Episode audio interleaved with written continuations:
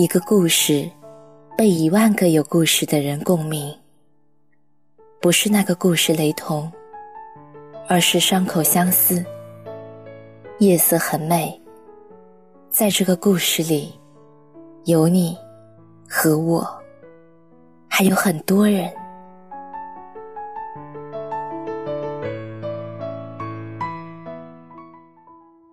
嘿，大家晚上好，欢迎收听《夜色很美》。我是静宁，在张爱玲的《半生缘》中有一幕：多年以后，步入中年的曼桢与世钧相逢，曼桢哽咽难言，半晌后对世钧说：“世钧，我们回不去了。隔着岁月的云烟与苍茫的世事，我们再也回不去了。”四十岁时，巩俐曾这样描述自己。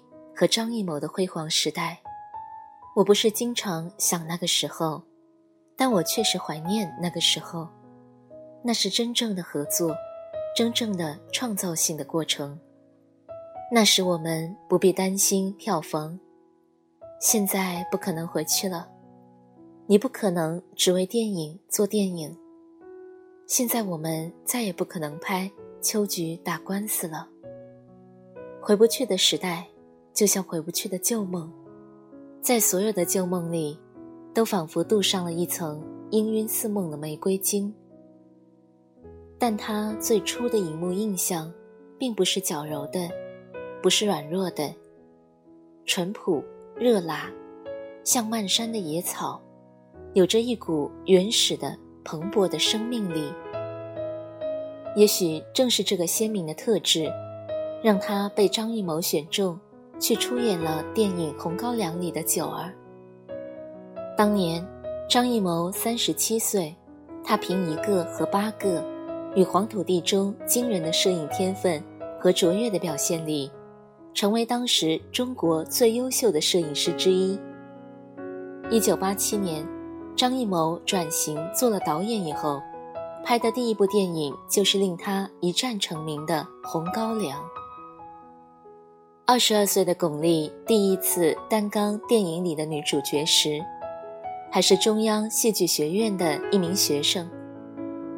彼时的她就像一块璞玉，怀着对这个世界混沌初开的新奇，在她的雕琢下，她的灵秀、她的悟性被充分调动了出来。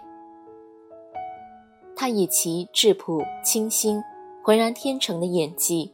让整部影片熠熠生辉。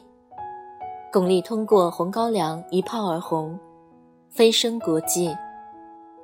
随后，他们陆续合作了好几部在国内外影坛都声名大噪的、影响深远的电影。无论是《大红灯笼高高挂》里的宋莲，还是《秋菊打官司》中的秋菊，亦或是《活着》里的家珍。不同的年代，不同的故事，不同的戏装，但都是清一色的倔强、执拗。在命运的凌波下，即便如草芥般的卑微，即便不动声色，但你啊，只要看到他紧抿的嘴角，不甘的眼神，就知道，这些其实啊，都是殊途同归的角色。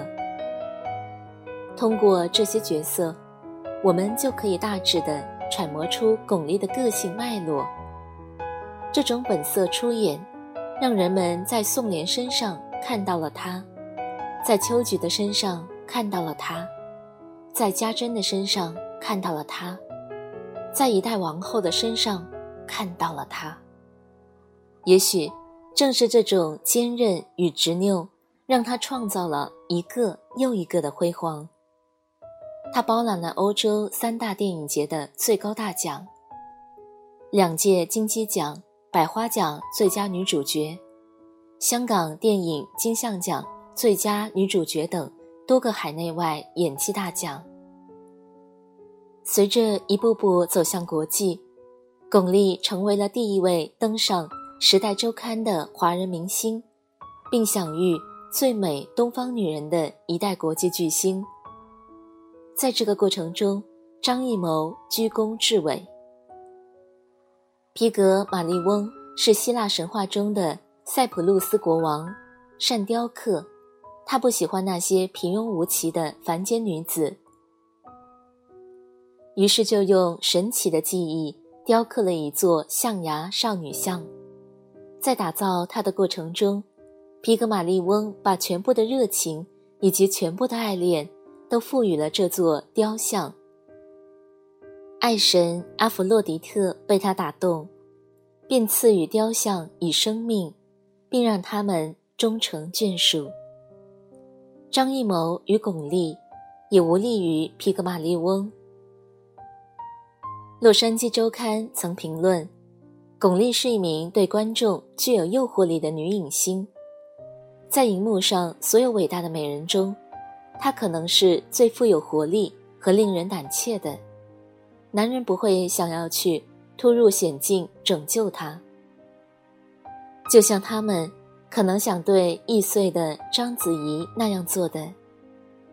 巩俐有她自己的力量储蓄，自从第一次和他合作，直到他们的合作和恋人关系终止于一九九五年，张艺谋导演很大程度上挖掘出了这种力量。他塑造她，成就她，于是这座最终放大光芒的象牙少女雕像，获得了全新的生命后。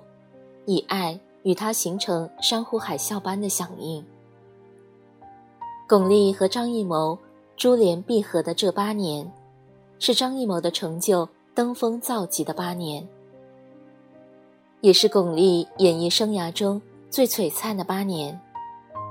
他们彼此激发，相得益彰，横扫国内外影坛，成为世界影坛最耀眼的情侣档。崇拜居爱情之上，喜欢居爱情之下，欣赏居爱情之半。他们都不是爱情，但是爱情一旦发生，能够将他们囊括其中。这句话用于形容他对她的爱情，可谓是恰如其分。当年的他娇憨可人，清纯不流于板质，妩媚不流于妖娆。既风情万种，又灵性十足。他喜欢她，欣赏她，迷恋她。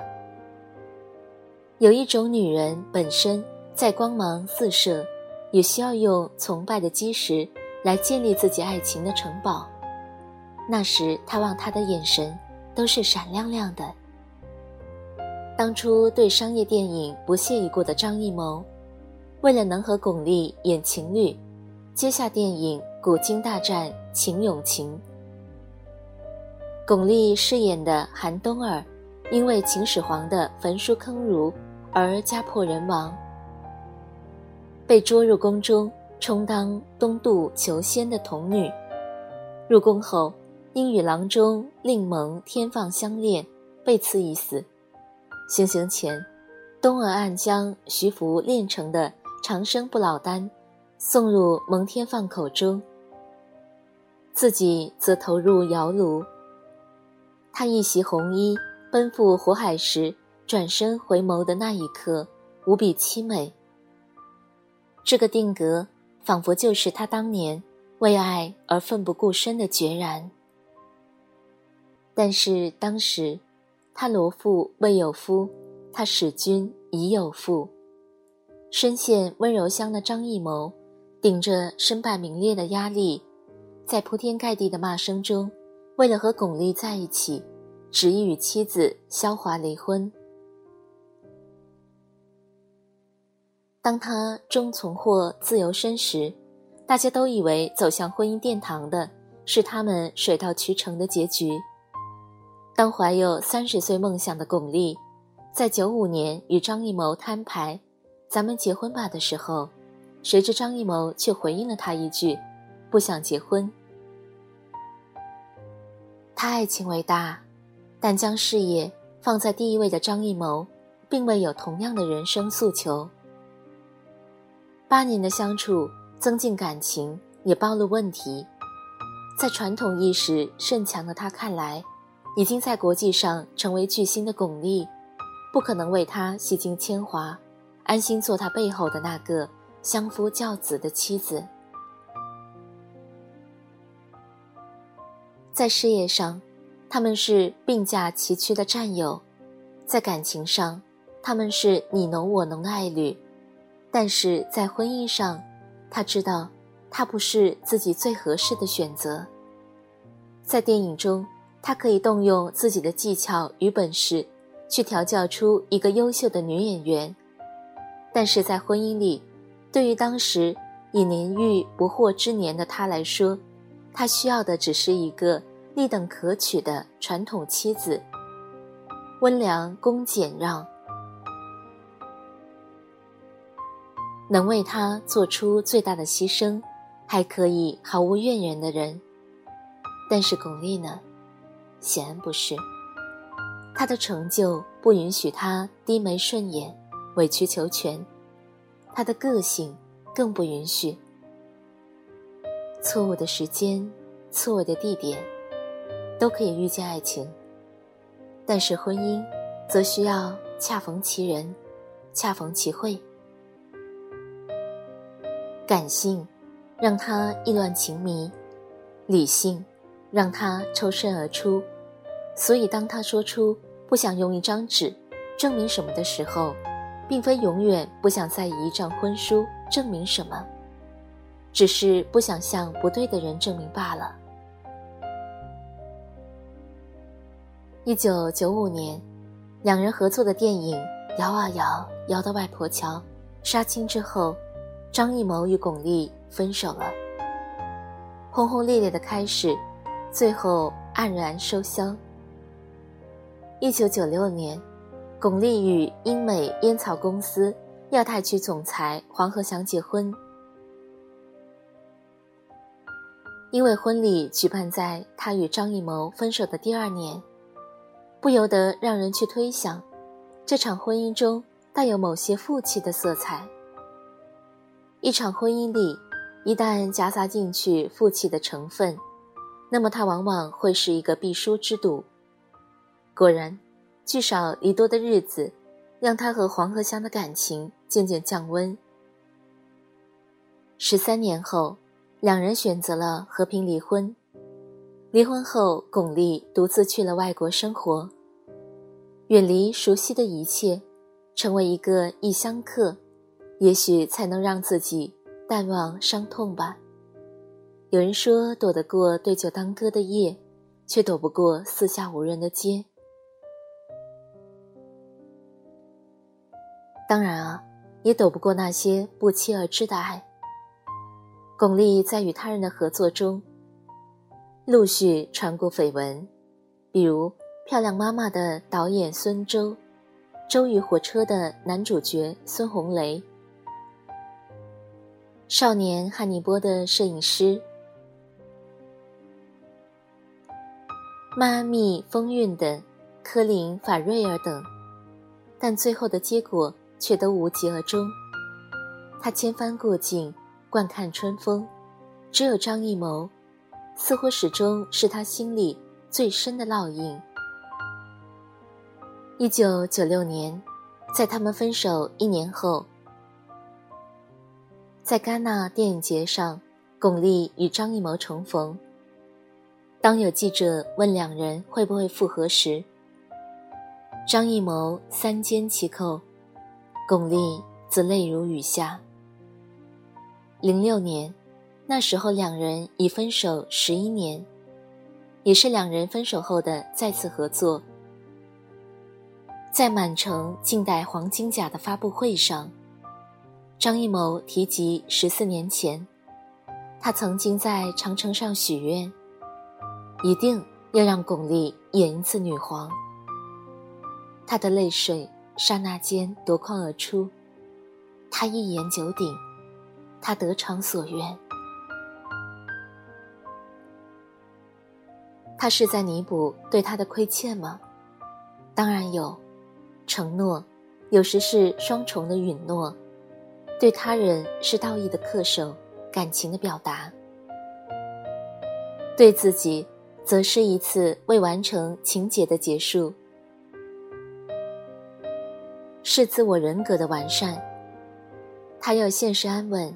也偶尔回望一下渺渺前程。二零一四年，张艺谋拍《归来》，女主的角色钦定为巩俐。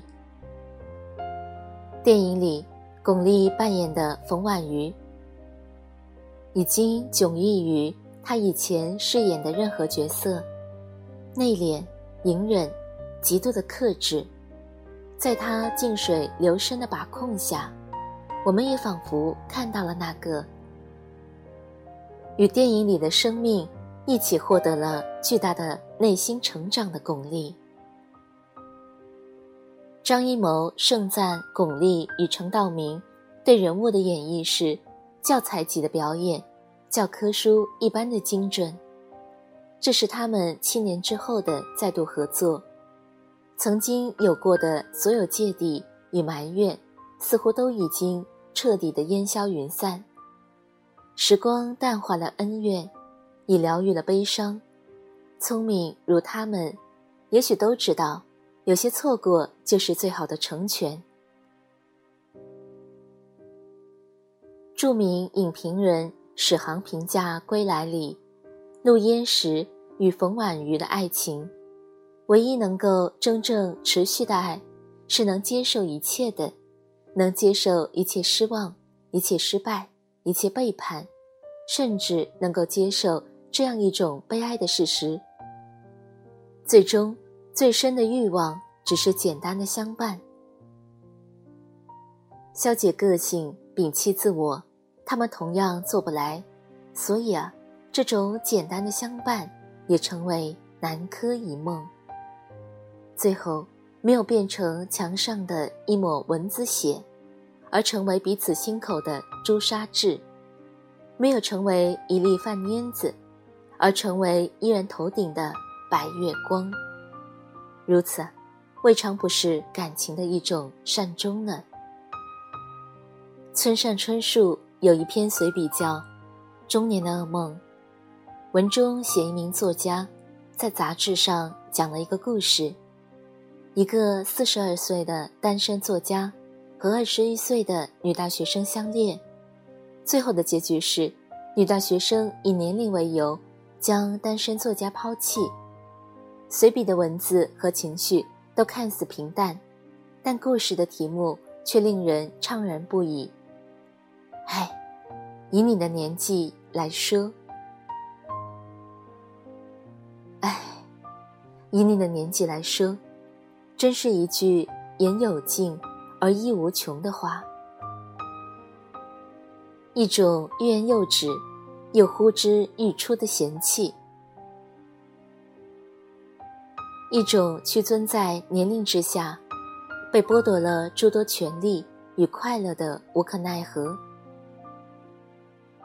尤其是当女人一旦迈入世俗眼中的大龄甚至高龄时，太多的东西都成了避讳和奢侈，比如爱情，比如欲望。但是巩俐是不在此列的。即便过了知天命之年，她依然可以随心所欲的去谈一场恋爱，就像她在半退隐后，想重新回来拍戏，便重新回来拍戏一样。真正能够禁锢一个人的，从来就不是世俗的观念，而是我们的画地为牢、作茧自缚，对自我的放飞，让最近的他。又有了新的恋情，在上海拍戏的间隙，巩俐与法国电子音乐大师让米歇尔·雅尔十指相扣，亲密的逛街。沉寂已久的巩俐，虽然素面朝天，但是与新男友在一起，言笑盈盈的。恋爱中的人啊，连眼角眉梢都掩饰不住春风正浓。让米歇尔·雅尔一九四八年出生，现在已经七十岁了，却没有老态龙钟的感觉。两人虽然相差了十八岁，但是并没有感觉天差地别。两人牵手走在一起的画面，毫无违和感。有句话说得好，年龄无法让你免于爱情的发生。可爱情在某一个程度上，却能让你免于衰老。关于会否再婚，巩俐坦言，婚姻对于我来说没有问题，但是要双方都很开心、很愿意，这个很重要。其人生早已臻于极境的女人而言，爱情已然不是雪中送炭，而是锦上添花。所以啊，彼此之间更多的是欣赏，而不是依附；是更多的享受，而不是贪占；是更多的珍惜，而不是掠夺。当爱情成为美好的清欢时。也是生命返璞归真的过程，难道不是吗？我想有时候就是这样吧。倘若他日相见，我当以何等的心来祝贺你？就以一颗平常心吧。新的一年，愿你有个好心情。今天就是这样了，睡不着的夜晚。愿有我的声音陪伴你，晚安，早点睡。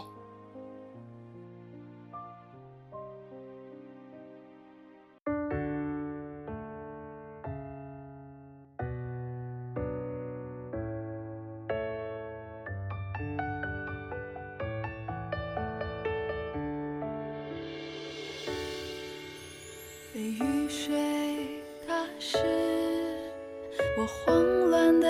记忆跌跌撞撞，告诉自己别理会不安的小情绪。太害怕失去，太深